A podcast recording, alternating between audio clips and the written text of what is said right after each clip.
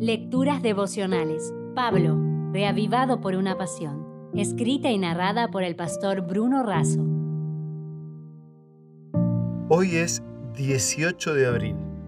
Nada.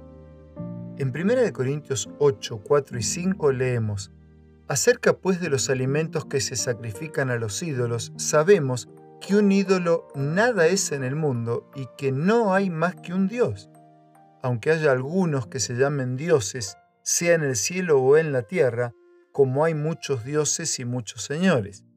El ídolo representaba una deidad que vivía en los cielos y que de tanto en tanto visitaba la tierra. Los paganos creían en imaginaciones que llamaban dioses. Eran representaciones de cosas del cielo y de la tierra, tales como el sol, la luna, las estrellas, el fuego, el agua, la tierra, animales, aves, así como seres mitológicos como Apolo, Júpiter, Venus. Además, los emperadores romanos se declaraban dioses, levantaban estatuas de sí mismos y luego perseguían hasta el martirio a los cristianos que no las adorasen.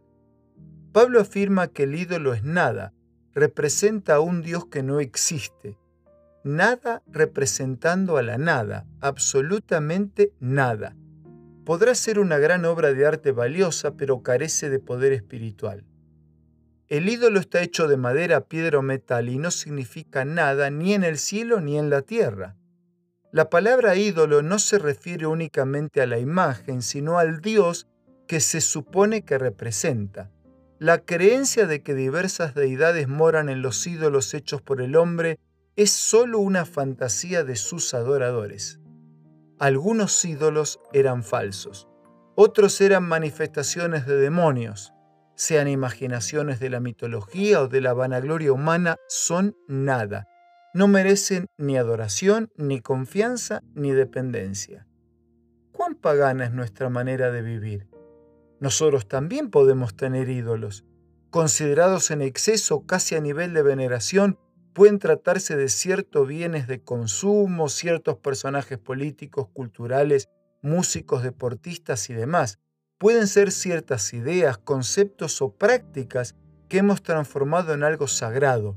Nosotros también podríamos estar construyendo nuestros propios ídolos para ser adorados. Adorar ídolos es tanto necedad como pecado. Es pecado porque ninguna imagen puede capturar ni representar a Dios. Él no es representado por ídolos, y porque el mismo mandamiento de manera expresa nos pide no forjar ni adorar imágenes de ninguna cosa.